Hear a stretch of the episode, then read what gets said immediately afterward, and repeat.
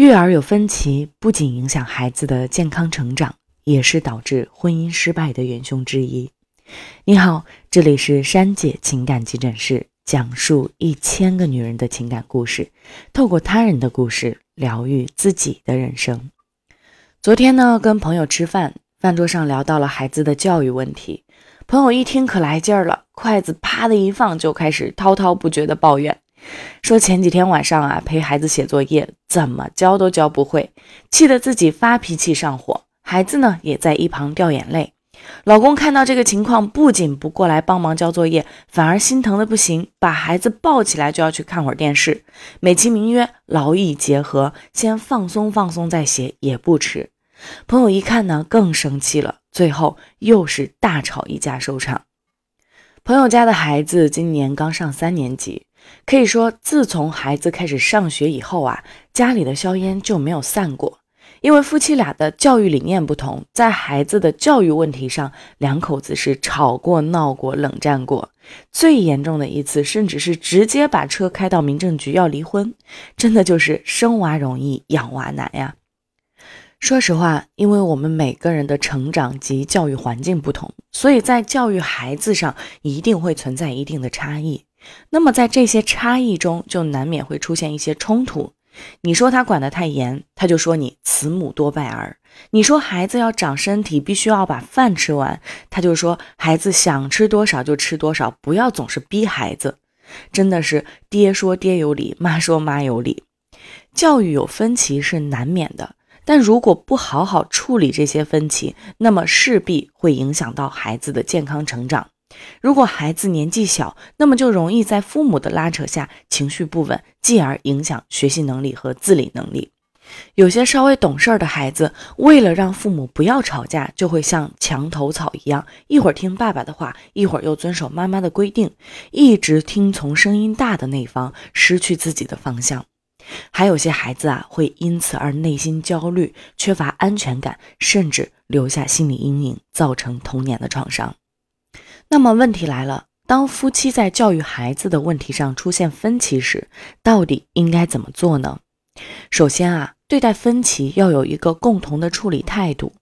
大多数夫妻在出现教育分歧的时候，都是据理力争，谁也不让着谁，继而开始争吵，甚至大动干戈。这样呢，不但不能教育孩子，还会让夫妻之间感情失和。所以呢，在面对分歧的时候，夫妻一定要有一个共同的态度。那就是遇到这种问题，先解决，而不是先争论。比方说，大家都可以先闭上嘴，先把这个问题存档跳过去，都冷静一下再商量。亦或者是其中一方先选择隐忍让步。当然啦，暂时保持隐忍，并不代表自己就输了，对方就赢了。隐忍的目的在于先把可能就要发生的冲突避免下去，日后再谈其他。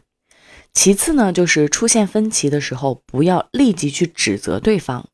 不管对方教育孩子的方式你是如何的看不顺眼，都不要立即去指责对方，因为这样的做法只会火上浇油，让对方更加生气。当教育孩子的怒火转移到你的头上时，那么接下来你们之间肯定很难再心平气和的去交流。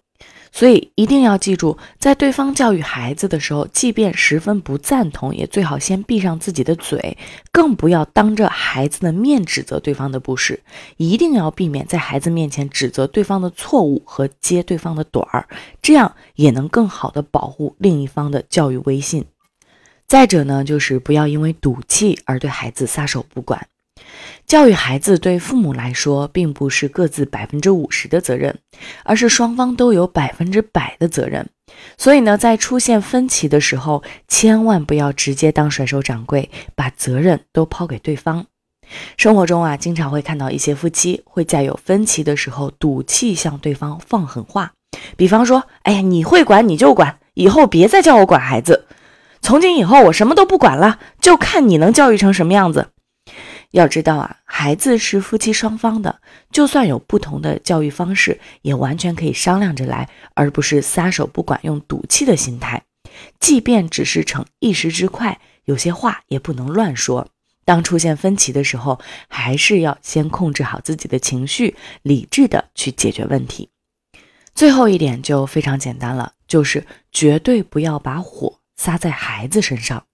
本来夫妻之间教育孩子都是为了孩子好，可如果因为夫妻教育孩子的方式出现分歧，彼此之间的教育手段有矛盾，然后就开始争吵，把火气撒到孩子身上，那么这样就会让孩子受到伤害，不仅会让敏感的孩子产生一种负罪感，觉得什么都是自己的错，还会直接影响到孩子以后的性格养成，对孩子来说是百害而无一利。